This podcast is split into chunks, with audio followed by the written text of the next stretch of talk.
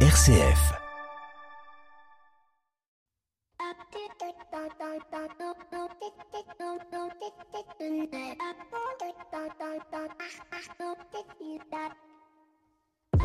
Bonjour à toutes et à tous, c'est la rentrée, bonne année à toutes et à tous. On est déjà le 14 janvier, mais vous le savez, au mois de janvier, c'est le mois à la fois où on souhaite la bonne année et où on mange de la galette, mais aussi où on prend des bonnes résolutions. Eh bien, pour ma part, j'en ai pris cette année, pas de place à la procrastination. Toutes les émissions seront entièrement calées 15 jours avant, je n'aurai pas de retard dans, mon, dans ma comptabilité, je répondrai à tous mes mails et je ferai des to-do list. J'ai donc téléchargé quelques logiciels de gestion de projet, j'ai fait un emploi du temps, tout cela m'ayant pris quelques heures avec, euh, je dois vous avouer, au final, une certaine estime de moi-même. Mais voilà, tout tombe à l'os, tout ça c'était le 1er janvier, et puis ben, la première semaine passe, euh, puis la seconde, et puis euh, l'air de rien, ben, les bonnes habitudes reprennent le dessus, la chronique que je devais faire, eh ben, elle n'est pas totalement terminée à la date où elle devait être terminée, la clé USB sur laquelle se trouve l'enregistrement de l'émission, eh bien elle a tout à coup disparu, puis je vous passe bien évidemment euh, la recherche de cette clé USB et je la retrouve de fait tout à fait par hasard au fond d'une chaussure dans laquelle je l'avais glissée pour être certain de ne pas la perdre. Bien évidemment, tout le programme que vous aviez fait pour euh, en ce beau premier dimanche de l'année tombe à l'eau et puis en plus on nous apprend la disparition du pape émérite Benoît XVI qui nous oblige à repenser une émission qui n'était pas prévue au programme. Alors je ne vous parle pas évidemment de l'Uber hein, qui n'arrive pas, normal, en province il bosse euh, plutôt la nuit mais rarement en journée. C'est donc en sueur, éructant et les poumons en feu que je m'assois dans le train qui me conduit à Paris et où une fois encore, alors que je m'étais juré hein, que ça ne m'arriverait jamais plus, eh j'écris ces quelques mots en me demandant bien qui un jour a pu théoriser la notion idiote du bonheur au travail et surtout des bonnes résolutions de début d'année. Allez, c'est parti, bienvenue dans l'écho des solutions. L'écho des solutions Patrick Longchamp. Voilà, bonjour à toutes et à tous. Bienvenue dans l'écho des solutions ce samedi midi 12h-13h sur RCF pour évoquer les acteurs du changement. Et dans cette émission, eh bien, nous allons parler de bonnes résolutions. Et une des premières bonnes résolutions que vous pouvez prendre en tant qu'auditeur, c'est de partager largement cette émission sur les réseaux sociaux pour la faire connaître. Vous êtes de plus en plus nombreux à nous écouter en podcast, mais comme on dit, plus on est de fous et plus on rit. Ceci étant, le dossier de l'écho des solutions, lui, sera consacré à une question primordiale qui est de comment j'arrête de râler au travail. C'est ce que nous allons voir avec Christine Lewicki, autrice chez Erol d'un ouvrage qui s'appelle 21 jours pour arrêter de râler au travail. On verra avec elle de quoi il retourne et surtout euh, quels sont les bienfaits de cette prise de conscience que finalement on râle un petit peu tout le temps euh, contre ses collègues, contre soi-même, contre ses enfants, contre son mari. Bref, on va évoquer avec elle tous les leviers pour arrêter de râler. La deuxième bonne résolution que je vais vous proposer, ce sera celle de notre invité des 7 minutes pour changer le monde, une bonne résolution pour la planète en devenant actionnaire de Time for the Planet. Je recevrai aux alentours de 12h50 Nicolas Sabatier qui est l'un des fondateurs de cette entreprise Time for the Planet dont tout le monde peut devenir actionnaire. On retrouvera aussi euh, Pierre Collignon et Maxime Dupont pour leurs chroniques respectives, mais on commence tout de suite avec notre invité écho de cette semaine. Il s'agit de Jean-Philippe Bro. Jean-Philippe Bro est le créateur d'une marketplace, c'est-à-dire d'un site internet où vous pouvez acheter beaucoup de boissons sans alcool, de la bière, du vin, des spiritueux, mais avec zéro degré d'alcool. On est en plein milieu du Dry January, ce mois consacré à la non-consommation d'alcool. Jean-Philippe Bro, lui, la propose tout au long de l'année. Je vous propose de nous téléporter au marché d'intérêt national de Rezé, où nous allons retrouver dans son showroom euh, Jean-Philippe Bro. Allez, Star Trek, sois avec nous. Télétransportation. L'invité écho, Patrick Longchamp. Voilà, grâce à nos grands amis euh, de Star Trek, j'ai pris mon télétransporteur et je suis parti du studio pour arriver aux mines de Rezé à Nantes. Et je suis rentré dans un magasin qui s'appelle Gueule de Joie. Euh, Gueule de Joie, c'est un magasin qui euh, produit et vend essentiellement, alors pas qu'à Nantes, hein, mais sur Internet aussi, et, essentiellement d'ailleurs, euh, qui vend que euh, de l'alcool sans alcool. C'est toujours un peu difficile de parler d'alcool sans alcool. Et je suis avec euh, son fondateur, Jean-Philippe Bro. Bonjour Jean-Philippe. Bonjour. Merci beaucoup de nous recevoir. Ici, chez vous, à Gueule de Joie, dans, on appelle ça un showroom d'ailleurs, c'est pas un magasin. Hein. C'est un showroom, c'est une cave sans alcool, euh, c'est un lieu hybride, euh, puisque nous, nous sommes essentiellement e-commerçants un peu partout en France et en Europe, mais on voulait euh, à Nantes adosser un, un lieu qui permet d'accueillir euh, tous les curieux euh, de, de, nos boissons qui s'interrogent sur ce que peut être du vin sans alcool ou une bonne bière sans alcool, etc. Et donc le lieu permet d'accueillir euh, les Nantais et les gens de la région pour leur apporter du conseil, mais aussi leur permet de s'approvisionner et de trouver des alternatives tout à fait mhm. originales et tout à fait alors parlons, parlons un petit peu, euh, parlons un petit peu de ce marché du sans-alcool. Euh, c'est un marché qui, qui, qui progresse de, de, plus en plus, en tout cas en France. Il était déjà extrêmement présent euh, chez, chez nos amis et nos, et nos frères européens, un peu moins en France. Oui, on avait un, petit peu de retard sur ce marché-là. Euh, on est en train de le rattraper. On a la croissance en Europe qui est la plus importante. On est sur une croissance à deux chiffres, euh, qui est attendue entre 10 et 15 chaque année d'ici à 2025-2026. Euh, donc ça reste un marché de niche, mais c'est un marché qui est extrêmement dynamique, euh, contrairement au marché des boissons alcoolisées, qui lui euh, est, est, stable, voire en baisse depuis une cinquantaine d'années. Mmh. Euh, donc c'est un. Et, et c'est dû, c'est dû à quoi ce, ce, ce, ce marché qui qui progresse, qui est en forte croissance alors en France, est-ce que c'est euh, la, culture ambiante Est-ce que c'est euh, euh, de nouvelles manières aujourd'hui de, faire la fête qui fait qu'il y a une croissance de, ce marché? Il y a plusieurs explications. La, première, c'est qu'il y a une tendance de fond à mieux consommer et notamment des boissons moins alcoolisées. Et on, le voit, on consomme moins d'alcool en France en quantité. donc c'est une c'est une réalité. Sauf que la, la, question que se posent les gens quand même au pays du vin ou de la bière et même des spiritueux, on a cette grande culture et cette grande chance euh, en France, euh, c'est de savoir ce qu'on va bien pouvoir boire quand on ne boit pas d'alcool au moment de trinquer à l'apéritif, pour accompagner un repas ou quand on fait euh, la fête. Mhm. donc beaucoup de personnes se posent cette question et jusqu'à présent on ne trouvait pas d'alternative autre que les eaux, les jus et les sodas. Et désormais il y a une offre mhm. en face de cette demande qui vient de l'étranger qui vient de plus en plus de France et, et nous on se propose de mettre en relation euh, cette offre et euh, cette demande mmh. d'alternative. Alors c'est ce que vous disiez hein, je, et ce que je disais quand le marché ne, euh, en Europe était extrêmement important. Beaucoup de producteurs euh, sont des, des, des producteurs européens, mais les Français s'y mettent de plus en plus. Et chose assez intéressante et même passionnante, c'est que des œnologues, des viticulteurs travaillent aussi ensemble pour créer des alternatives au vin blanc, au vin rouge, au vin pétillant et tout ça euh, avec zéro alcool. Mais oui, on a une nouvelle génération euh, de, de, de producteurs qui ne voient plus euh, ces boissons d'un mauvais œil. on voit bien il y a une ouverture d'esprit, puis il y a aussi une logique économique hein, d'aller retrouver de la croissance et mettre son savoir-faire au service d'une autre manière de mmh. travailler, d'une autre génération de, de, boissons, mais qui s'inspire de nos traditions. et ça, les, les, producteurs, viticulteurs, brasseurs ou distillateurs l'ont bien compris, et c'est extrêmement positif il y a les industriels d'un côté qui y sont depuis quelques temps, puis on a aussi des producteurs plus locaux, euh, des artisans du goût, mhm. amoureux euh, euh, justement du goût plus que de l'ivresse. Et, ça, c'est extrêmement passionnant. Et, ça, c'est un marché d'offres, mhm. et ça, et ça fait que la demande est satisfaite et donc, et donc en fait, vos, vos clients, c'est pas simplement euh, des, des, anciens alcooliques euh, en rémission, euh, quoique un alcoolique dirait qu'il est toujours alcoolique. Un alcoolique qui ne boit plus, euh, c'est aussi une cible plus jeune, peut-être plus masculine et, et entrepreneuriale, qui veut faire attention à ce qu'elle boit et quand elle boit. Euh, il y a, il y a plusieurs euh, raisons euh, qui amènent les consommateurs à s'intéresser à, à, ces boissons.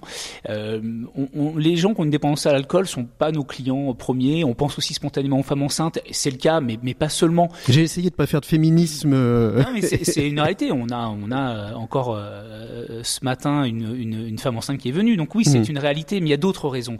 Et on va dire que le profil, le dénominateur commun, sont des personnes qui sont habituées à consommer des boissons alcoolisées de façon régulière, parfois de façon excessive. Voilà. Puis on a cette chance en France d'avoir d'excellents produits euh, et qui, à un moment donné, veulent modérer leur consommation. Parce qu'ils font face à des responsabilités personnelles, professionnelles. Perdre son permis à 40 ans quand on a un travail et deux enfants, bah, c'est pas très sérieux. Euh, on se pose la question de sa santé, euh, voilà, le, du poids. il y a beaucoup de motivation.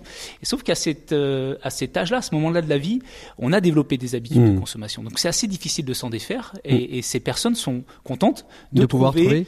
Et puis, et puis, et puis, ça évite, ça évite le, ce que j'appelle le, le, le pépito manga, l'apéritif, c'est-à-dire le jus d'orange plus ou moins de bonne qualité qu'on a au fond euh, au fond d'un frigo parce que bah, on n'a rien d'autre euh, à offrir euh, du sans alcool et quand on voit les bouteilles moi je suis je suis face à votre à votre surface de, de, de showroom on, on a l'impression de boire comme tout le monde en fait. Et donc de ne pas être à côté de la plaque à côté de l'ambiance. Mais c'est complètement inclusif.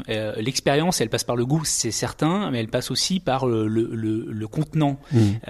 et puis par l'histoire de nos produits. Et quand on travaille avec des viticulteurs qui sont des, des, des, des vrais professionnels du vin reconnus pour la qualité de leur vin, ou aussi des brasseurs euh, qui ont une forte notoriété et un grand savoir-faire, eh ben ça rassure le consommateur. Et mmh. puis effectivement, on a. Euh, on est bien loin de la tourtelle euh, à papa. On est très très loin de la tourtelle. Nous, on fait des véritables bières euh, qui sont dans la grande majorité qui ne sont pas désalcoolisées. Simplement, la fermentation est, est, maîtrisée, ce qui fait que sur ce segment-là de la bière, c'est à s'y méprendre mmh. à l'aveugle. L'expérience du vin sans alcool est encore une expérience qui est différente, mmh. qui, qui s'inspire du, du, vin plutôt à l'origine euh, de très bons vins. Ouais. Mais gustativement, on a un produit qui est plus peut-être plus jeune, euh, plus sur euh, euh le côté naturel, la naturalité, mmh. le fruit sans mmh. la sucrosité et qui est tout à fait agréable au fond, mais qui est une expérience qui est, qui est différente. Et puis on peut aller jusque sur sur des alcools, euh, des gins. Euh, je sais pas si vous avez des whisky, ah, des vodka, whisky, spritz, euh, rhum, gin, effectivement. Alors qu'ils sont peut-être plus adaptés au cocktail qu'à boire sec comme une bière ou etc. Nous c'est notre conseil. C'est pas mauvais, c'est pas mauvais, mais pur, mais on n'a pas la puissance de l'alcool. Hein. Hmm. Entre 40 degrés d'alcool et 0 degrés, il y a forcément une différence. En revanche, gustativement, au niveau organoleptique, on a, on, ça éveille tous les sens. Hmm. donc au nez c'est extrêmement bluffant, en bouche c'est tout à fait agréable. Et quand vous voulez faire un, un cocktail sans alcool, si vous faites un morito sans rhum, bah, c'est de l'eau pétillante avec de la menthe.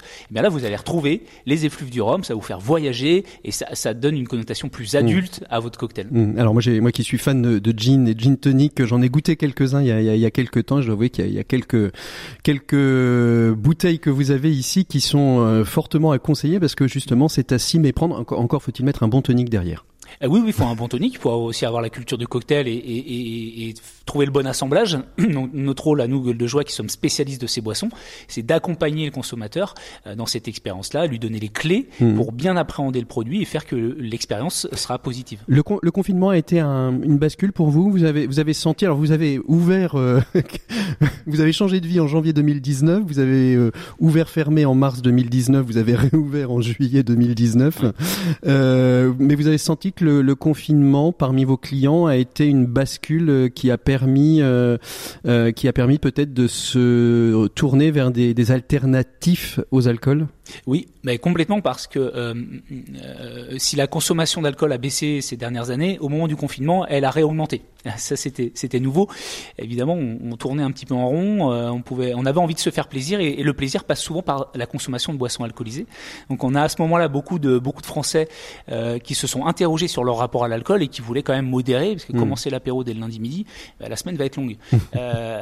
donc, même si on est confiné, donc donc ça nous a servi et puis qui plus est sur Internet, et ça c'est aussi notre chance, c'est de et, notre positionnement de libérer l'accès. Donc euh, chacun pouvait s'approvisionner sans mm. avoir à se déplacer en, en magasin. Donc euh, ça, le confinement nous a plutôt, euh, plutôt servi et été bénéfique.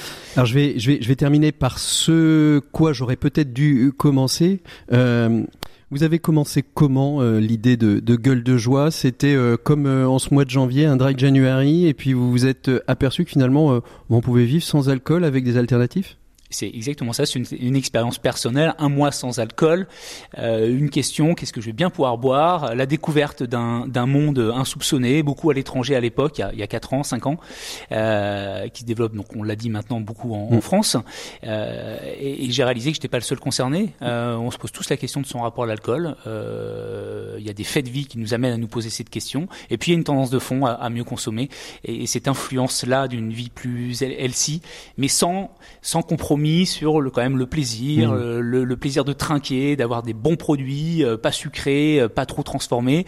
Euh, donc, donc l'expérience personnelle s'est transformée en un projet mmh. Et qui euh, a l'air de, de, bien marcher. Un petit clin d'œil pour terminer à ceux qui le connaissent, à, Monsieur Chicandier, euh, qui euh, à qui on vient de, de, découvrir une cirrhose. Il va passer peut-être de la gueule de bois à la gueule de joie. Alors, Chicandier. On l'a proposé sur les réseaux sociaux, on n'a pas eu de réponse, mais il serait un formidable ambassadeur. Et je suis assez certain que ça pourrait lui rendre service s'il veut continuer. Et puis je suis sûr qu'il découvrira de beaux, beaux produits tout en buvant bien. Voilà.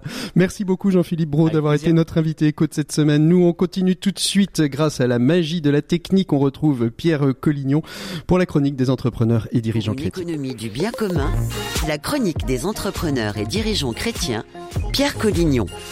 Et on retrouve Pierre Collignon. Bonjour Pierre. Bonjour Patrick. Merci beaucoup d'être avec nous. Alors le moins qu'on puisse dire, hein, c'est que l'avenir économique est incertain et qu'il est difficile aujourd'hui de faire des pronostics sur cette année qui commence. C'est dans ce contexte que vous choisissez de nous parler du lien entre décroissance et progrès. Mais est-ce que les deux sont bien conciliables? Je crois qu'il ne faudrait pas faire un raccourci trop rapide entre les deux, mais une chose est sûre, c'est que nous ne pourrons pas continuer à consommer indéfiniment les ressources de la planète, on le sait, sur le rythme euh, actuel. Il, faudra donc inventer de nouveaux modes de consommation, peut-être découvrir de nouvelles sources d'énergie et probablement s'astreindre à moins consommer, ou en tout cas à consommer mieux. La décroissance n'est donc pas à balayer d'un revers de manche, mais l'innovation et le progrès seront les bienvenus aussi. Alors faites-vous euh, référence euh, au propos du pape François qui dans son encyclique Laudato Si nous disait que l'heure était venue d'accepter une certaine décroissance. Cette phrase sortie de son contexte peut prêter à bien des interprétations et rassurez-vous, euh, il y a eu beaucoup d'interprétations, d'autant plus que nous savons bien que l'homme a soif de développement, de progrès et qu'il aspire à se perfectionner sans cesse. Dans le livre de la Genèse, Dieu dit soyez féconds, multipliez-vous, remplissez la terre, soumettez-la, enfin vous vous souvenez ce n'est pas dans notre nature de ne pas développer ce qui est à notre disposition. Toute l'histoire de l'humanité est une histoire de développement. Alors, a fortiori, ce n'est pas vraiment dans l'ADN d'un dirigeant d'entreprise ou d'un entrepreneur. Alors, comment faut-il entendre cette décroissance dont nous parle le pape François? Bah, Je crois d'abord qu'il faudrait décorréler la croissance et le progrès. La croissance est trop souvent entendue de façon, de façon pardon, quantitative et nous savons bien pourtant que plus n'est pas nécessairement synonyme de mieux. Comme le dit très bien Étienne Klein, euh, physicien au, Centre d'énergie atomique, nos vélos et tous les autres objets techniques ont beau avoir remarquablement progressé, nous n'avons pas atteint l'état de béatitude qui faisait miroiter, que faisait pardon, miroiter l'idéologie des Lumières. On peut donc légitimement se poser la question de savoir si c'est dans les pays qui possèdent le plus gros PIB que l'on vit mieux. Tous les indicateurs quantitatifs sont trompeurs et nous savons bien que la comparaison des niveaux de PIB ne permet pas de comparer des niveaux de satisfaction, puisque la notion même de niveau de satisfaction reste subjective et diffère selon les pays, les cultures, les régions, etc. Alors voilà pour euh, la croissance, mais qu'en est-il du progrès? Beaucoup d'entre nous ont perdu euh, confiance en l'idée de progrès.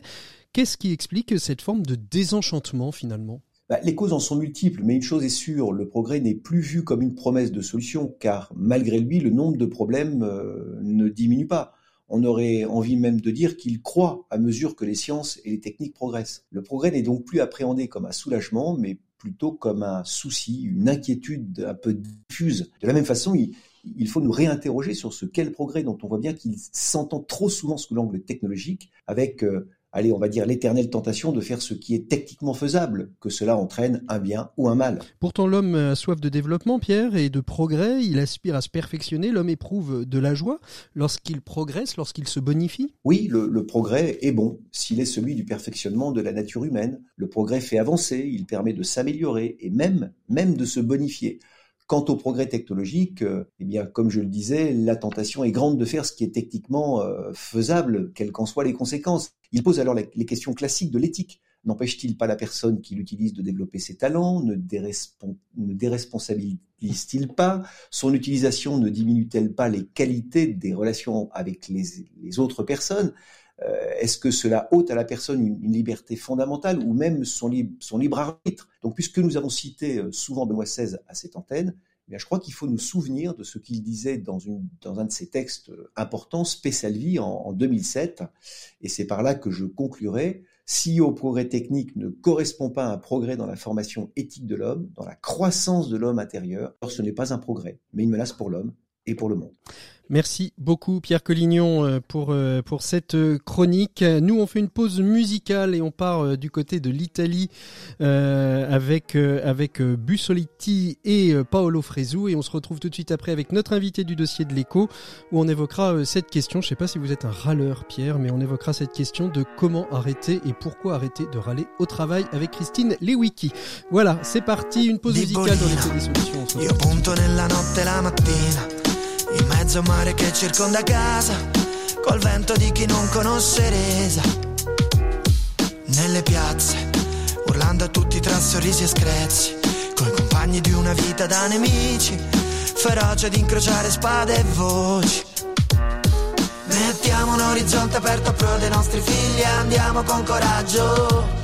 Lottiamo con le onde ai ragazzi, diamo appigli e salviamo l'equipaggio. Salviamo l'equipaggio, salviamo l'equipaggio, salviamo l'equipaggio. Gli insegnanti che formano dei nuovi naviganti si formano su mappe da aggiornare con un tesoro tutto da scovare e da inventare. Mettiamo un orizzonte aperto a pro dei nostri figli e andiamo con coraggio Lottiamo con le onde ai ragazzi, diamo appigli e salviamo l'equipaggio. In mezzo ai corridoi dell'università ci stanno i veri eroi. Dove con mezzi e sigli si può anche costruire una scuola di individui da cui si può salpare. C'était Salviamo l'Equipaggio au chant, Bussoliti à la trompette, Paolo Fresu, un trompettiste que je vous invite à découvrir si vous ne le connaissez pas. Vous y prendrez beaucoup de plaisir, j'en suis certain. Allez, nous on ouvre tout de suite le dossier de l'écho des solutions avec notre invitée Christine Lewicki. L'écho des solutions. Patrick Longchamp. Voilà, deuxième bonne résolution à prendre après euh, arrêter de boire ou de moins de boire différemment. Eh bien, moi, je vous propose avec Christine Lewicki euh, de creuser euh, cette question de comment j'arrête de râler au travail. Deuxième peut-être bonne résolution à prendre durant le mois de janvier. Bonjour Christine. Bonjour, bonjour. Merci beaucoup d'être avec nous. Alors vous êtes euh, vous êtes euh, coach d'entreprise, vous êtes conférencière spécialisée dans le leadership. Vous vivez entre Paris et Los Angeles et je vous remercie d'ailleurs de vous être levé tôt puisque c'est depuis Los Angeles que nous enregistrons euh, cette émission. Vous avez publié aux éditions Erol un joli petit bouquin qui s'appelle J'arrête de râler au boulot. C'était en 2018 mais je pense que c'est toujours autant d'actualité. Vous êtes aussi vous réalisez aussi un podcast qui s'appelle Shine et qui permet justement euh, de réfléchir autour de, euh, de la femme et de comment les femmes peuvent rayonner. Et puis vous venez de sortir euh, aussi un, petit jeu de cartes qui s'appelle Wake Up. Vous êtes donc extrêmement prolixe, Christine. Je disais tout de suite pour commencer que râler au boulot, c'était un sport. Vous confirmez le fait que c'est un sport de râler au boulot, Christine Lewicki euh, je ne sais pas si c'est un sport ou si c'est un art. les deux, les deux, ça peut être les deux. Le sport peut être un art. On l'a vu pendant la Coupe du Monde. je dis souvent que euh, souvent on râle et parce que ça nous donne l'impression d'exister. Ça nous, euh, on râle parce qu'on la pire chose qui pourrait nous arriver, c'est d'être une serpillière et de se faire marcher sur les pieds. Mais ça, je comprends. Hein, on a, on a envie d'avoir une opinion, on a envie d'avoir un avis, on a envie de, de, et puis souvent, parfois même, on râle parce que euh, on a envie que les choses changent. Donc, on a l'impression qu'en râlant, on est acteur de changement. Mmh et donc, il y a un peu ce côté qui nous rattache à notre existence quand on râle. Je mmh. râle donc, donc j'existe. Ah, c'est ce que j'allais dire. Euh, c'est un peu Descartes. Hein. Je, je, je pense donc je suis, je suis donc je râle. Voilà, un petit peu. Voilà. Alors, est-ce que vous faites une différence entre la, la, la, la, colère et le fait de râler? Est-ce qu'il y, y, a une différence entre les deux? On peut, on peut râler au travail, on peut aussi se mettre en colère? Oui, je pense que c'est un niveau, euh, c'est un niveau d'intensité différent. Euh, j'ai trois, j'ai identifié trois critères pour euh, pour définir la râlerie parce que ça nous mhm. permet un peu de poser les choses. Euh, le premier critère, ça va être le ton avec lequel. Donc en général, déjà, on râle quand il y a un problème. D'accord, quand tout va bien, on râle pas. Donc il y a un problème, il y a un irritant, il y a une situation qui se passe pas comme on voudrait, il y a quelqu'un qui fait pas ce qu'on voudrait qu'il fasse ou il y a quelque chose qui qui est fait et c'est pas ce qu'il fallait faire. Enfin bon, voilà, il y a un irritant qui arrive. Et donc là, on va réagir. Et donc, il y a trois critères pour identifier si on est en train d'identifier en râlant. Le premier, c'est le ton que j'utilise. Est-ce que j'ai un ton amer, un ton acide, un ton donc est-ce que je crie? Mais parfois aussi, moi par exemple, j'étais pas une râleur qui criait ou Mhm. qui était en colère. J'étais une râleuse qui râlait pas plus que les autres, qui Mhm. râlait comme la norme, qui râlait comme tout le monde. Je dis souvent, on a on a tous dans notre entourage un gros râleur ou une grosse râleuse. Euh, ça peut être un collègue, ça peut être un, un responsable supérieur hiérarchique, ça peut aussi être un conjoint, ça peut être un enfant. On a tous dans notre entourage quelqu'un qui est un grand râleur et, et voilà, c'est quelqu'un au, au niveau du ton, on, on reconnaît bien ce ton vinaigré, ce ton amer, ce ton euh, voilà. Donc euh, donc la colère peut être inclus là-dedans euh, par rapport au niveau du volume. C'est le volume sonore qui va, ça, le qui va différencier la colère de la râlerie en fait. Pardon? C'est c'est le niveau sonore qui va différencier la colère de la râlerie. Euh, pas, en fait, c'est pas, il y a pas que ça. Je crois que les trois critères marchent, mais quand on est en colère, on va les utiliser euh, de manière plus intense. Donc Mhm. le premier critère, c'est de la tonalité. Le deuxième critère, c'est mon positionnement. Est-ce que je suis en train de pointer du doigt les coupables et de me positionner en victime Mhm. euh, victime du, de ma boîte mail, euh, victime de la réunion euh, dont l'horaire a été changé, victime d'une décision de la hiérarchie. Euh, Est-ce que je suis en train de pointer du doigt les coupables et de me positionner en victime? Donc ça, c'est le deuxième critère pour savoir si je suis en train de râler. Et le troisième critère, c'est la justesse de mes propos. Mhm. Euh, très souvent, quand on râle, on a vraiment besoin d'être entendu. Ça, on peut, on va développer ça. hein. Souvent, on râle avec des bonnes raisons, et, et une des principales raisons, c'est qu'on a besoin d'être entendu par rapport à nos besoins. Et donc, euh, souvent, on a tellement besoin d'être entendu, puis on doute peut-être du fait qu'on va être entendu, que on va exagérer. On va prendre le problème et on va le transformer en drame. Mmh. On va généraliser. On va dire c'est toujours pareil, c'est infernal, ça me tue. Euh, ils vont, ils vont me rendre pour, ils vont me rendre, je sais pas quoi. Enfin, en bon, on va, on ils va vont- généraliser. tuer au voilà. travail. Bref, on a tendance peut-être à Ouais. exagérer parfois le, le- le ton et à, à utiliser des superlatifs, c'est ça? Voilà, donc les trois critères, c'est le ton, euh, le positionnement et la justesse de mes propos. Donc Mhm. après, si on veut arrêter de râler, du coup, on se pose la question et on va pouvoir discuter ensemble de pourquoi c'est intéressant éventuellement d'arrêter de râler. Euh, ben en tout cas, on va aller regarder ces trois critères. On va aller dire, ok, comment est-ce que je peux parler à l'autre d'une manière où ça va être plus facile pour lui de m'entendre, euh, au niveau de la tonalité, au niveau du, du confort audible, auditoire. Ensuite, euh, comment est-ce que je peux parler du problème sans pointer du doigt les coupables, parce Mhm. que il y a quelque chose de très important que j'ai appris, c'est qu'un coupable n'a jamais envie de coopérer. Donc dès, dès que je pointe du doigt le coupable, je tue la coopération. Éventuellement, éventuellement, je vais pouvoir obtenir de l'obéissance. On pourra développer ça si on veut, Mhm. mais j'aurai pas de coopération. Euh, et puis euh, donc euh, le troisième critère, est-ce que je parle du problème pour ce qu'il est, Mhm. euh, ou est-ce que je suis en train de le transformer en drame? On, on- on verra peut-être un petit peu la méthodologie pour essayer justement d'arrêter de râler, mais est-ce qu'il y a des typologies de râleurs? Vous disiez tout à l'heure, euh, moi je suis une, une, une- une râleuse dans la norme. Est-ce qu'il y a différentes typologies de, de, de râleurs euh, qui, qui- que vous avez pu, vous avez pu observer, euh, Christine Lewicki Oui, je pense. Alors moi déjà pour clarifier, moi je raconte souvent que si j'avais vu mon propre livre, j'arrête de râler euh, en, en librairie, je l'aurais pas acheté parce que je me serais dit, ben moi je suis pas une râleuse parce que j'ai toujours été quelqu'un de plutôt positive, de plutôt constructive euh, dans ma nature, Euh, et je sais qu'il y a autour de moi des personnes qui le sont moins. Mhm. Euh, moi je suis toujours quelqu'un qui a l'habitude de voir le verre plutôt plein. Par Mhm. exemple, et, et, et donc voilà, je me, je me disais, moi je, ne suis pas une râleuse, râleuse. sauf qu'ensuite, je suis pas une râleuse, sauf qu'ensuite j'ai réalisé que je râlais tout le temps, mais qu'en fait je râlais comme tout le monde, donc c'était juste une norme. Mhm. On râle tous tellement qu'on se rend même plus compte qu'on râle. Donc après, j'ai envie de dire, il y a deux autres extrêmes. Après, il y a plein d'autres Typologies différentes. Plein d'autres typologies, bien évidemment. Mais j'ai envie de dire, euh, il va y avoir les personnes qui ont tendance à voir le verre vide. Il y a vraiment des personnes qui, euh, euh, oui, qui ont tendance à toujours voir le verre vide et qui, et c'est compliqué pour eux de voir le verre plein. C'est vraiment dans leur dans leur manière de voir les choses. Euh, Je pense qu'on n'est pas égaux face à la râlerie. Mhm. Euh, et donc euh, voilà, il y a des gens qui vont avoir tendance à voir le verre vide, qui vont tendance à toujours voir euh, euh, ce qui va pas et à avoir du mal à voir ce qui va bien. Donc un, un des grands outils pour euh, pour râler moins, c'est la c'est la gratitude, Mhm. pratiquer la gratitude et apprendre à développer le muscle de la gratitude, parce que je crois que c'est un muscle. De la même manière que râler est une habitude, on va pouvoir en parler aussi. Si tu, si souvent on en fait, on en fait pas exprès de râler, c'est un automatisme, c'est un réflexe, C'est une hein.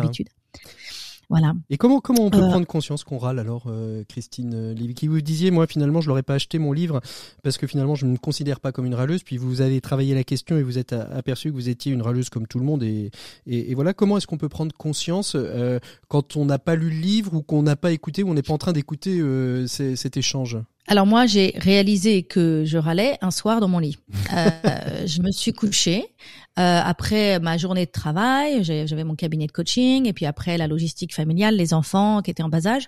Et littéralement, vers 9h30, 10h, 10h moins le quart, je me suis écroulée sur mon lit. Et là, j'ai vraiment eu ce sentiment de « Ah, enfin Enfin, je, enfin, je peux être bien en fait. Enfin, je... » enfin la journée est finie, enfin je peux être bien et cette impression que j'avais passé une journée pourrie.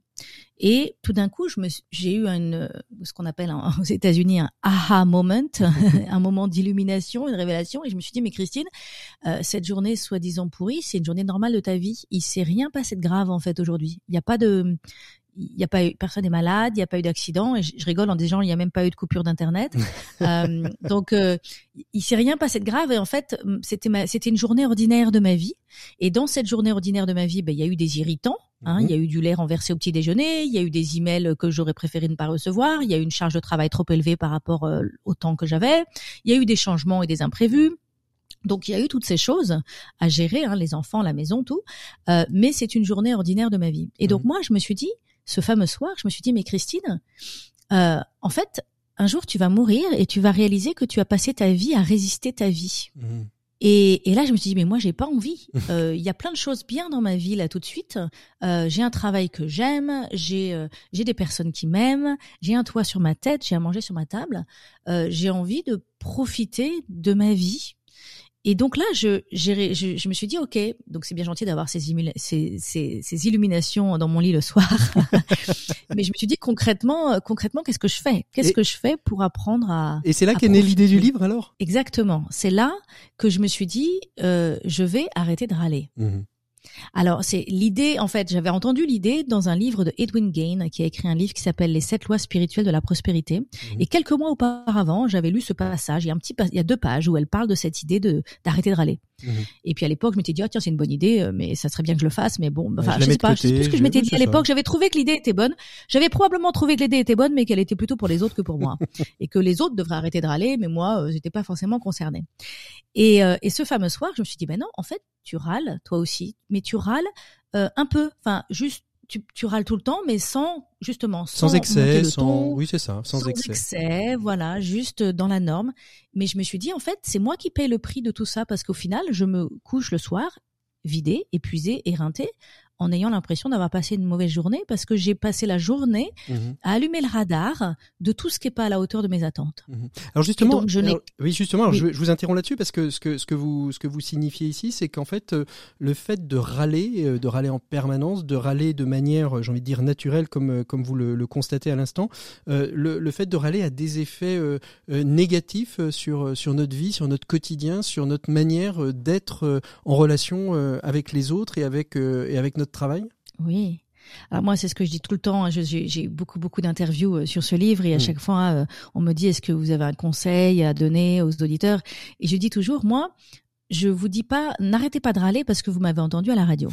n'arrêtez pas de râler parce que vous avez lu mon livre. Vous faites ce que vous faites, vous faites ce que vous voulez avec votre vie. C'est pas une injonction de mm. plus. Hein. Mm. Arrêtez de râler, c'est surtout pas une injonction de plus de quelque chose qu'il faudrait faire pour être le collaborateur parfait, pour être le parent parfait, pour être euh, le conjoint parfait. C'est pas ça l'objectif. L'idée, en fait, c'est que arrêter de râler, c'est un acte très égoïste. Moi, j'ai d'abord arrêté de râler pour moi. J'ai pas arrêté de râler pour les autres, pour faire plaisir à mes collègues, à mes enfants, à mon conjoint.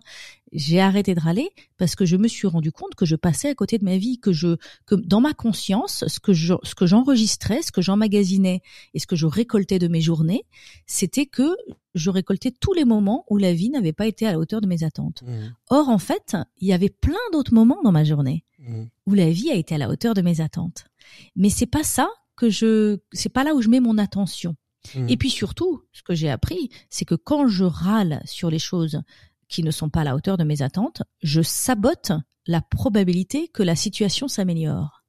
Et donc, quelque part, j'ai l'impression d'être actrice de changement, alors qu'en fait, je suis en train de saboter toute possibilité de changement. Quel, peut être l'impact, euh, on est dans une émission économique, quel peut être l'impact sur le, sur le monde de, l'entreprise? À quel moment un, un, manager, un dirigeant euh, doit-il prendre conscience? Alors non pas qu'il râle, et, peut-être doit-il prendre conscience qu'il râle lui aussi, parce que ça peut euh, en effet jouer sur son, sur son leadership, mais ça peut jouer à un moment donné aussi sur la productivité des collaborateurs si on est dans une équipe qui finalement râle trop. Ce sont ce qu'on appellera des signaux faibles dans le management de l'entreprise, la râlerie? Oui, alors déjà, on anime euh, des. J'ai développé tout un réseau d'ambassadeurs. J'ai une cinquantaine d'ambassadeurs qui animent des ateliers en entreprise euh, et qui viennent donc intervenir auprès des collaborateurs. Et on a toujours à cœur, on essaye toujours d'avoir les managers qui eux aussi rentrent dans la démarche. Ça nous semble important. Donc soit dans un atelier séparé avec euh, avec euh, le board, ou alors ou alors les managers décident de faire les ateliers avec leurs collaborateurs. Dans ce cas-là, on leur demande de se de s'engager vraiment dans la démarche parce que s'ils sont juste en tant que spectateurs, les collaborateurs vont pas jouer le jeu. C'est toujours, toujours, le risque, en effet, dans ce genre de ce genre d'atelier quand les managers sont là. Voilà, exactement. Ce qui se passe en fait euh, par rapport au coût de la râlerie, c'est que euh, quand on quand on est dans une culture de râlerie dans l'entreprise, euh, on s'enferme dans des impasses en fait, parce que quand on transforme les problèmes en drame, quand on pointe du doigt les coupables, donc j'ai dit quand on quand on transforme un problème en drame, ben, il devient insurmontable. Hein. Quand on pointe du doigt les coupables, un coupable n'a jamais envie de coopérer. Mmh et puis quand on s'agresse avec des tonalités et qu'on se parle de manière désagréable, eh ben ça tue la qualité de vie hein, d'être ensemble. Or on passe plus de temps au boulot que avec les gens qu'on euh, qu'on apprécie, famille, donc c'est quand important. Mm. Voilà, c'est important d'avoir des relations euh, agréables avec nos collaborateurs où il n'y a pas trop de, de tension dans les échanges. Euh, voilà, je sais pas si j'ai répondu à la question ou s'il y a. non, non, mais c'était, c'est le rapport, c'est le rapport à la productivité euh, dans, dans, dans l'entreprise, c'est-à-dire qu'à un moment donné, la râlerie euh, peut limiter le, le, le, travail des uns et des autres parce que finalement, on ne se focus plus que sur les problèmes, euh, que ce que vous disiez au fond de votre lit, que sur ce qui se passe bien et, et l'objectif et la vision de l'entreprise ou du travail qu'on a à faire. Voilà. Alors moi, j'ai, j'ai, j'ai, ce qui s'est passé, c'est que j'ai écrit mon, mon livre. Donc j'ai écrit un, premier livre hein, qui mmh. s'appelait J'arrête de râler. Et ensuite, j'ai écrit en 2018 J'arrête de râler euh, au boulot. Et le, le premier livre J'arrête de râler a eu un énorme succès et euh, et ça m'a ça ça a catapulté euh, ma carrière. Et j'ai eu beaucoup d'interviews et beaucoup de personnes m'ont dit mais Christine, comment tu fais pour euh, pour oser voir grand dans ton business? Comment tu fais pour être aussi audacieuse, pour poser des actes à la hauteur de tes ambitions, pour obtenir des résultats? Donc vraiment, on venait me questionner sur ma productivité, sur mon efficacité sur mon impact. Euh, et ma première réponse, c'était de dire, bah, j'ai arrêté de râler. Mhm. Et en fait, quand on arrête de râler, tout devient possible. Mhm. Mhm. Parce que qu'est-ce que ça veut dire arrêter de râler? Ça veut dire, je me lève le matin et je me dis, quoi qu'il arrive, quoi qu'il advienne, je ne serai victime de rien ni de personne. Et ça donne une force ben, on reprend le pouvoir sur sa vie. Et c'est ce que nous disent les collaborateurs quand on anime les ateliers. Euh, J'arrête de râler au boulot en entreprise. Les collaborateurs nous disent, je n'avais pas conscience mmh euh, d'à quel point je râlais. Je n'avais pas conscience du coût de la râlerie dans ma vie et j'ai vraiment l'impression d'avoir repris le pouvoir sur ma vie. Mmh et je pense que quand, quand chacun des collaborateurs sent qu'il a le pouvoir sur sa vie, euh, eh ben on perd beaucoup moins de temps à, à, des guerres de, à faire des guerres de pouvoir justement. C'est ça. et, euh, et on, on, met notre attention euh, sur les solutions et, et, sur le fait que chacun euh, prenne sa vie en main, fasse ce qu'il a à faire pour améliorer la situation et ensuite soit capable de communiquer aux autres mmh. euh, des besoins, des, des, demandes d'aide, des, des, demandes d'action. Mmh. avec une communication plus plus efficace et plus fluide. Mmh. Alors justement, euh, comment comment on change, comment on, met en action euh, euh, ces éléments? Parce que votre votre ouvrage pose le diagnostic qu'on vient de poser, mais aussi apporte quelques exercices pratiques. Il faut déjà savoir quel quel râleur on est, je suppose. Et après, qu'est-ce qu'on met qu'est-ce qu'on met en place? Comment on met ça? C'est dans le temps que ça se passe? Il faut du temps pour apprendre à déraler. Oui. Alors râler est une habitude. Qu'est-ce que c'est qu'une habitude? Ce sont des connexions neuronales. Une habitude, c'est quelque chose qu'on fait sans trop réfléchir. Par exemple, je prends souvent l'analogie de l'habitude de, euh, de, de notre routine matinale. Qu'est-ce mhm. qu'on fait le matin quand on se lève jusqu'au moment où on part euh, travailler? On, on réfléchit pas nécessairement à toutes les actions. On se dit pas alors ce matin, je vais commencer d'abord par ça, ensuite je vais faire ça. Souvent, on fait la même chose. C'est des habitudes et ça nous facilite beaucoup la vie, les habitudes, hein, parce qu'on n'a pas à réfléchir à tout. et du coup, on peut mettre notre attention sur les choses qui méritent euh, d'être réfléchies mais donc râler et donc ça des habitudes, ce sont littéralement des connexions neuronales, ce sont des connexions de synapses dans notre cerveau. D'accord? Et, et râler, c'est un automatisme. On a développé des réflexes quand un irritant se présente à nous, et ça, des irritants, on en a un, paquet euh, tous les jours. Euh, donc, euh, quand un irritant se présente à nous, eh ben, automatiquement, on va engranger le mécanisme neuronal de la râlerie. C'est pour ça que quand on veut arrêter de râler, eh ben, au début, on n'y arrive pas. Et c'est pas, c'est pas qu'on n'y arrive pas parce qu'on est trop nul, parce qu'on manque de volonté ou quoi que ce soit, ou, ou c'est pas parce qu'on n'y arrive pas à cause des autres. C'est simplement parce bah que c'est une habitude. C'est comme quand on conduit euh, on passe la première, la seconde, la troisième, la cinquième, et on ne réfléchit plus. Voilà, donc c'est une habitude. Donc l'idée, en fait, c'est de se créer des nouvelles habitudes et de développer des nouveaux. Quand, quand un irritant arrive, est-ce que je peux avoir accès à d'autres ressources que la râlerie Mhm. pour gérer l'irritant? D'accord Parce que la râlerie, elle a quand même un avantage, c'est qu'elle nous soulage. Donc on a l'impression qu'elle euh, qu'elle euh, qu'elle sert à quelque chose. Et c'est vrai qu'elle sert un petit peu à nous soulager. Mais après, on paye des on paye un prix qui est trop élevé par rapport à ce soulagement. Et il y a d'autres moyens de se soulager qui peuvent être plus utiles. Donc euh, on, on développe et puis parfois aussi la râlerie elle nous permet quand même d'obtenir l'obéissance on en a parlé un petit peu c'est que parfois quand on quand on parle avec un ton suffisamment amer qu'on Mm. accuse euh, un petit peu l'autre et enfin suffisamment l'autre qu'on le rend suffisamment coupable et qu'en plus on transforme le problème en drame éventuellement l'autre euh, surtout si on a un pouvoir d'autorité sur lui. Donc ça, je parle d'un parent envers un enfant ou d'un manager envers un collaborateur. Euh, et donc que l'autre a un peu peur des Mhm. conséquences. Et donc finalement, il, il, il, il ose plus aller voir son, son, son manager ou son parent, etc., parce qu'il a peur de la râlerie, de la réflexion. Et donc euh, finalement, c'est une manière d'asseoir un la pouvoir. personne ou quand le parent ou le manager râle, Mhm. euh, eh ben à un moment donné, l'enfant va ou le, le collaborateur va obéir, va Mhm. dire bon, ok, je vais faire ce qu'il me demande, et puis euh, donc on obtient de l'obéissance. Et je le pars en râlant de le- d'ailleurs.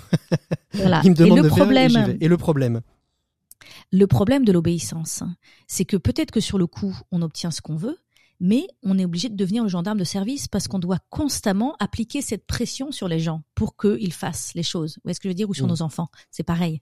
On- et donc du coup, on devient le gendarme de service et ça, c'est épuisant. Personne n'a envie d'être le gendarme de service. Et puis en plus, on sent bien que dès qu'on arrive, tout le monde s'en va, quoi. Alors comment comment on se déshabitue de râler justement? Quelques quelques Voilà. éléments concrets, euh, Christine. Ok, donc déjà, les, les neurosciences nous disent que pour se sevrer d'une habitude et en créer une nouvelle, il faut faire un effort conscient pendant, alors euh, il y en a qui disent 21 jours, il y en a qui disent 30 jours consécutifs. Mais en gros, voilà, faut faire pendant trois semaines, il faut faire un effort pour littéralement apprendre à notre cerveau à développer des nouveaux synapses et à Mhm. développer des nouvelles, des nouvelles voies sur comment gérer un irritant. Donc moi, personnellement, je me suis lancée dans un challenge pour ne pas râler pendant 21 jours consécutifs. J'ai mis un bracelet à mon poignet Mhm. à chaque fois que je euh, râlais, je changeais le bracelet de, de poignet, donc je passais de gauche à droite, de droite à gauche, de gauche à droite. Au- Les Mhm. premiers jours, euh, je passais 20 à 30 fois euh, le poignet de gauche à droite parce que je râlais tout le temps. Euh, et l'objectif était de faire 21 jours consécutifs avec le bracelet du même côté. Et donc, quand on anime les ateliers en entreprise, on, on anime, on a six ateliers d'une heure et demie qu'on peut animer euh, tous les 15 jours ou qu'on peut aussi animer en une journée entière ou en deux demi-journées selon, selon les besoins de l'entreprise. Euh, on propose à la fin des ateliers, à ceux qui le veulent, parce qu'on peut faire les ateliers en soi et déjà les collaborateurs apprennent énormément sur leur posture et leur manière de fonctionner et on leur donne des outils sur justement quelles sont les autres ressources qu'ils peuvent utiliser pour gérer ces irritants du quotidien. Mais à la fin euh, de, de ces ateliers, on propose aux collaborateurs, une fois qu'ils sont bien prêts et qu'on leur a bien donné les clés et qu'ils sont prêts pour réussir, on leur propose de faire le fameux challenge euh, et on leur donne un bracelet sur lequel il y écrit j'arrête de râler et on leur propose de faire ce fameux challenge euh, pour ne pas râler pendant 21 jours consécutifs. Donc ça, c'est vraiment l'outil qu'on utilise. Euh, mais après, enfin c'est l'outil, c'est un peu un jeu. C'est ça. se- C'est un challenge, c'est un challenge. Mais après, effectivement, pour réussir le challenge, euh, dans les ateliers, on transmet une multitude d'outils Mhm. euh, sur lesquels, euh, pour pas laisser les collaborateurs désemparés, euh, mais pour qu'ils puissent en effet être préparés à réussir. à réussir. Et ça, ces outils, on les trouvera d'ailleurs à, à l'intérieur de, de, de votre ouvrage J'arrête de râler au, au boulot, qui est édité donc chez Erol. Le, le, le fait, le fait de réaliser, il y a beaucoup de succès. Que, comment, comment, euh, comment vous analysez, vous qui faites beaucoup d'ateliers en entreprise, globalement, euh, les gens euh, arrivent à, à apprendre à, à, à dérâler, à ne plus râler au boulot ou même dans leur vie quotidienne? Je pense que une fois que les gens ont lu le livre ou suivi les ateliers, ils ne peuvent plus décemment voir leur râlerie de la même manière. Euh, et donc ils comprennent le prix en fait des râleries sur leur vie. Et donc euh, de ça émerge euh, un désir de changement. Et ça, en entreprise, on le sait. hein, quand les gens n'ont pas envie de changer, c'est compliqué. Euh, et donc, comment amener les gens à avoir envie de changer euh, C'est ça le, c'est ça le, ça le grand plus défi. important. C'est ça le plus grand défi. Et Voilà. donc il y a un impact Donc, a positif de ce que vous avez pu en observer? Ah Oui, oui, bah oui, oui, il y a un impact, euh, il y a un impact positif. Déjà, les, les, les ça tisse, du- ça tisse énormément de liens entre entre les collaborateurs de vivre Mhm. cette aventure ensemble. Ça, c'est un des premiers impacts qu'on a, c'est à quel point ça, ça tisse un lien euh, entre collaborateurs. Ensuite, il y a vraiment cette impression et ce message qu'on entend de tous de dire je ne mesurais pas à quel point je râlais et à quel point ça avait un impact sur ma vie. Je pensais que j'étais acteur de changement avec Mhm. Meralerie. Et j'avais pas conscience qu'en fait, je sabotais toute possibilité de, de transformation. Et, euh, et aussi, un des éléments importants dans, dans la démarche, c'est que donc on transmet plusieurs outils. hein. on transmet des outils pour permettre aux collaborateurs de d'identifier leur zone d'influence, de se dire ok, avant de pointer du doigt les coupables, les autres, je vais d'abord me poser la question de qu'est-ce quelle est ma zone d'influence sur la Mhm. situation, qu'est-ce que moi je peux faire, je vais faire ma part d'abord. Il y a dans dans la réalité, dans les problèmes, il y a souvent plusieurs personnes qui sont en, en- qui sont en question par rapport à la problématique. Hein. Bien sûr. Mais déjà, d'abord, je vais me retrousser les manches et je vais faire ce que moi je peux faire. Ensuite, je vais apprendre à communiquer autrement autour du problème pour su- susciter la coopération, parce que l'obéissance c'est bien gentil, mais c'est pas vraiment ça qu'on veut. Ce qu'on veut de manière ultime, c'est la coopération. Euh, donc, comment est-ce que je peux parler du problème d'une manière qui donne envie aux autres de contribuer à, à la solution, euh, plutôt que l'autre soit la source du problème Comment est-ce qu'on peut euh, euh, le mettre, euh, que faire faire en sorte qu'il fasse partie de la solution. Euh, et aussi, euh, donc, euh, donc il y a quelque chose de l'ordre de la prise de responsabilité, il y a quelque chose de l'ordre de la communication, de comment rentrer en lien avec les autres. Et puis il y a aussi tout un volet sur euh, amener les collaborateurs à prendre en main la quali- leur qualité de vie au travail et leur qualité de vie en général. Mhm. Et donc on invite aussi les collaborateurs à, à mieux dormir, à faire du sport, à passer du temps en nature, euh, à faire des choses qui leur plaisent. Du coup, les, les collaborateurs peut-être aussi se ressourcent plus en dehors du travail plutôt que de regarder la télé ou voilà ou d'être dans des vies trop stressantes. Euh, et c'est aussi un des éléments pour arrêter de râler, c'est de, de prendre plus soin de soi et de se mettre en premier. On a tendance à mettre son travail et ses enfants et sa famille et ses responsabilités toujours, toujours, toujours en premier et nous se mettre tout au bout euh, de la chaîne alimentaire, j'ai envie de dire. Et, euh, et malheureusement, bah, c'est très compliqué d'arrêter de râler dans Ouais. ces situations-là parce qu'on est juste vidé, on est juste à bout. Et donc arrêter de râler, c'est aussi s'accorder la permission de faire des choses qui nous font du bien Mhm. et, euh, et de prendre du temps d'identifier des activités qui vont nous ressourcer. Et c'est ce que c'est ce, que- oui, c'est ce que vous dites dans votre ouvrage. hein, je fais partie euh, de, de, de la célébration, euh, c'est-à-dire que quand j'apprends à, à dérâler, à ne plus râler au, au boulot, il y a une, une sorte de mieux-être euh, général au, au travail, mais aussi euh, euh, en, en soi et donc euh, en rayonnement sur euh, sur l'environnement dans lequel on est. Mhm. Oui, tout à fait, tout à fait. Merci beaucoup Christine et Wiki. Le temps passe malheureusement trop vite et on aurait aimé échanger beaucoup. Est-ce que je peux, est-ce mais que je peux sûr. juste ajouter une Ah, chose? Allez-y, allez-y, on a encore quelques secondes. je voudrais juste inviter euh, les, les auditeurs à aller visiter mon site j'arrête de râler.com et vous y trouverez tout le réseau des ambassadeurs qui animent des ateliers dans votre région.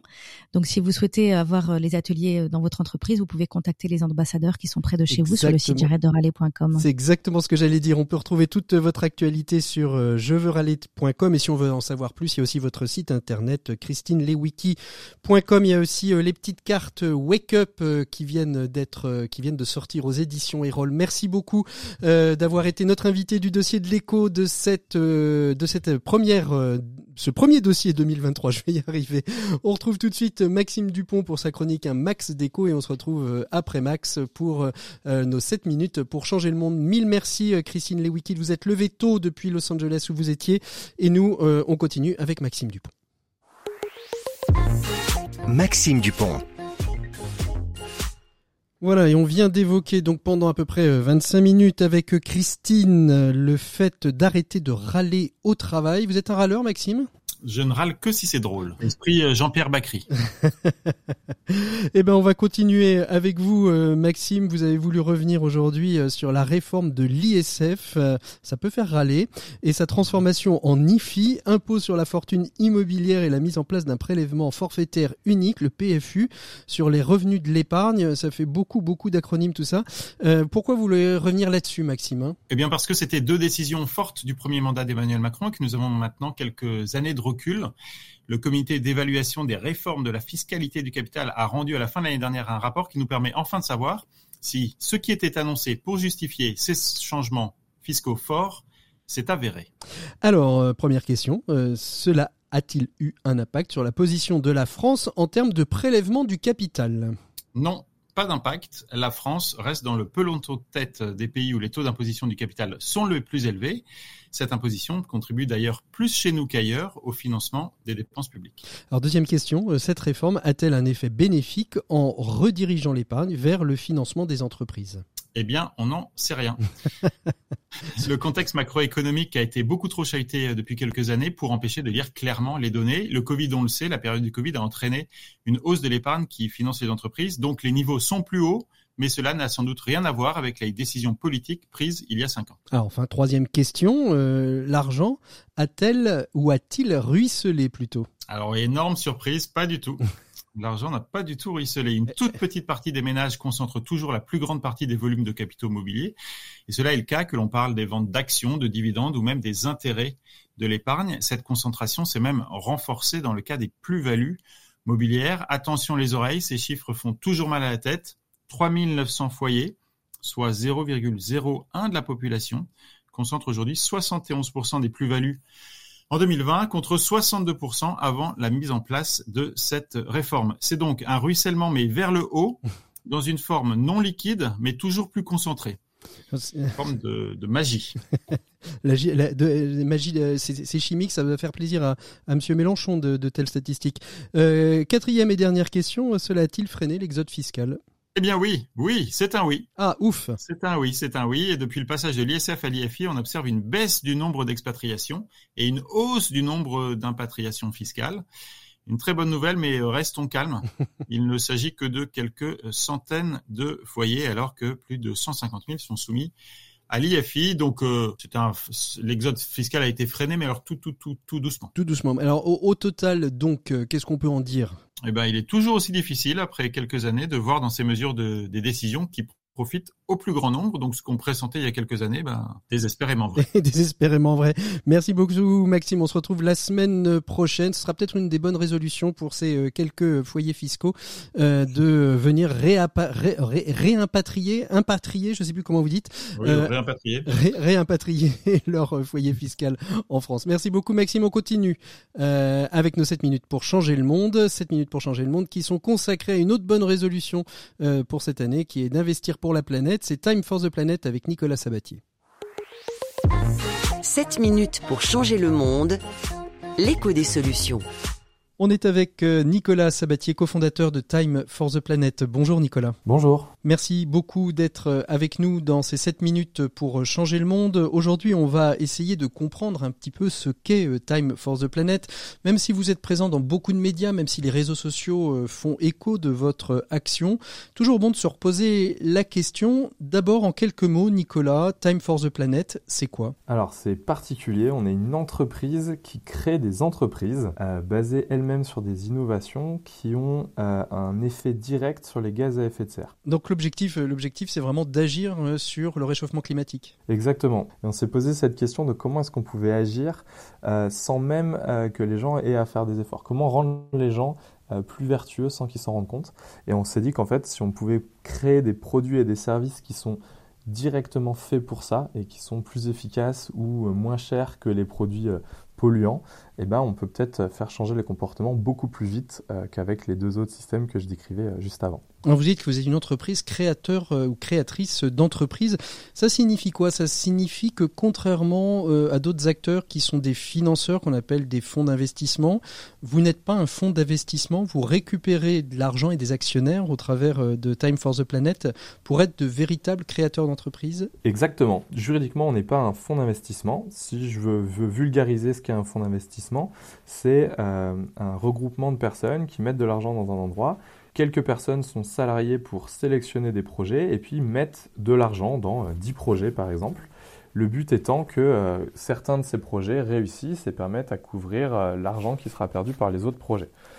Nous, la particularité, c'est qu'on est une entreprise, les gens mettent de l'argent chez nous, non pas pour gagner plus d'argent, mais pour que le problème du dérèglement climatique soit euh, réglé. Alors au moins en partie, parce qu'on pourra sans doute pas tout régler à nous seuls, mais euh, c'est ça euh, ce qu'on fait. Quand on devient, euh, quand on devient actionnaire, hein, puisqu'on devient actionnaire de Time for the Planet, mais c'est une entreprise, j'ai envie de dire, non lucrative, c'est-à-dire que l'objectif n'est pas de ressortir des bénéfices, sinon un bénéfice planétaire. finalement, être actionnaire de, de Time for the Planet, ça va rapporter quoi à la personne, au-delà de simplement faire un geste financier pour soutenir ces créations d'entreprises qui, elles, auront une double vertu, générer du bénéfice, et aussi euh, de générer une action euh, sur la planète. Quand on écoute ce que nous demande le GIEC, euh, le GIEC nous dit qu'il faut de la sobriété et de l'innovation. Dans les scénarios les plus optimistes qui sont faits par le GIEC, il nécessite beaucoup d'innovation qui n'existe pas encore. Donc en fait, il y a un gros manque qui existe dans ce domaine. Nous, on s'est dit qu'il fallait donc pousser les innovations, Donc notre métier, c'est de détecter ces innovations et les scientifiques et les ingénieurs qui les portent, de leur associer des créateurs d'entreprises confirmés, parce qu'en fait, c'est deux états d'esprit complètement différents mais complémentaires, pour transformer une idée en produit euh, du quotidien. Nous, ensuite, en tant que Time, on va apporter de l'argent, on va faire gagner du temps à ces deux types de personnes pour qu'elles n'en perdent pas euh, à de voir expliquer ce que c'est, à convaincre des gens de mettre de l'argent. Nous, on les a repérés, donc finalement, on est déjà en confiance, ça va plus vite. Mhm. Et ensuite, on va partager ces innovations euh, gratuitement pour qu'elles se diffusent beaucoup plus vite. En fait, on va créer nos concurrents. C'est des concurrents d'un point de vue économique, mais d'un point de vue écologique, c'est des alliés. Plus il y a de euh, vendeurs d'aspirateurs à CO2, plus on résout vite le problème. Nicolas Sabatier, finalement, vous réinventez du point de vue entrepreneurial euh, la question, euh, le, jeu collaboratif. Euh, je pense à Pandémique, qui est un jeu où finalement tout le monde est allié pour éviter que le virus et cette circonstance ne se propagent sur la planète. Vous faites exactement la même chose, mais du point de vue de l'entreprise et de la finance. Exactement. En fait, c'est un petit peu comme si Time for the Planet visait à être le Wikipédia de la lutte contre les gaz à effet de serre on repère des innovations partout dans le monde, on les met en place à travers des entreprises, elles se diffusent. Et puis, euh, parce qu'il il euh, y a des personnes euh, qui vont s'emparer de cette opportunité pour développer leur propre entreprise, bah, ils vont s'en emparer.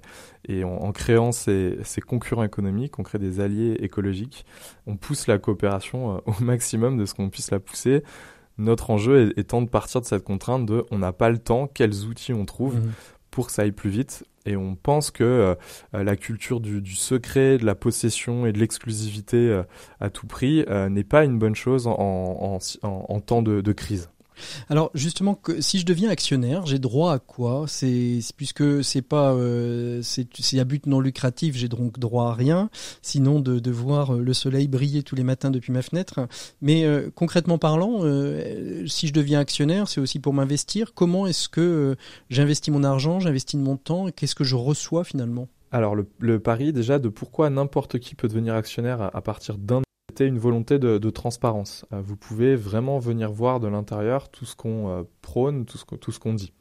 Euh, ça, c'était le premier critère. Le deuxième, c'était celui de se dire, si vous êtes copropriétaire d'un projet, vous allez sans doute être plus attaché, avoir encore plus envie qu'il réussisse. Donc, l'aider en diffusant le fait qu'il existe, en faisant connaître, etc. Une des clés de la réussite du projet, ça sera en étant connu. Ensuite, le fait de devenir actionnaire, ça vous donne des droits, celui du coup de pouvoir voter en assemblée générale sur les projets qui seront détectés. Et, pas de et pas de rapport. Euh, j'ai 200 000 euros, j'ai 50 euros. C'est une voix, une personne? Non, alors ça, on a voulu le mettre en place, mais juridiquement, c'était très risqué. C'est-à-dire qu'il y a un principe fondateur en, France qui dit euh, que le, votre droit de vote doit être proportionnel à votre capital. Mhm. Par contre, euh, ce qui s'est passé, c'est que donc c'est 1 euro une voix, mais euh, la gouvernance est très saine et publique également, c'est-à-dire qu'on on sait qui vote quoi. Donc, par contre, la mm. non-lucrativité, qui n'était pas possible non plus, on l'a résolu en mettant une condition à la distribution de dividendes, parce qu'en fait, on ne peut pas être une société commerciale non lucrative. Mm-hmm. Donc on a dit, dans nos statuts, Time ne peut distribuer de dividendes qu'à la condition que l'écart de température à la surface du globe soit revenu à 0 degré par rapport à l'ère pré-industrielle. Autant que... vous dire que on est en train de se dire si on va tenir sous les 2 ou 3 degrés, autant vous dire que 0 degré, on n'est pas prêt d'y arriver. Donc, ce qui vous permet de mettre en place la, non-lucrativité. Ça tombe bien, c'est exactement, c'est ça. C'est comment on recrée des nouvelles règles avec le cadre de, de droit qu'on a. Merci beaucoup Nicolas Sabatier d'avoir été notre invité de ces 7 minutes pour changer le monde. Troisième bonne résolution à prendre cette année 2023, s'engager pour la planète en devenant actionnaire de Time for the Planet. Nous on se dit au revoir pour mieux se retrouver la semaine prochaine et bien évidemment on ne pourra pas faire l'impasse sur la question des retraites et surtout sur l'emploi des seniors. C'est ce que nous verrons avec tous nos invités dans le dossier de l'écho des solutions. D'ici là, vous pouvez nous retrouver sur rcf.fr et sur toutes les plateformes de podcasts dédiés. Je vous souhaite un très très bon week-end à l'écoute des programmes de RCF. À très bientôt. Au revoir.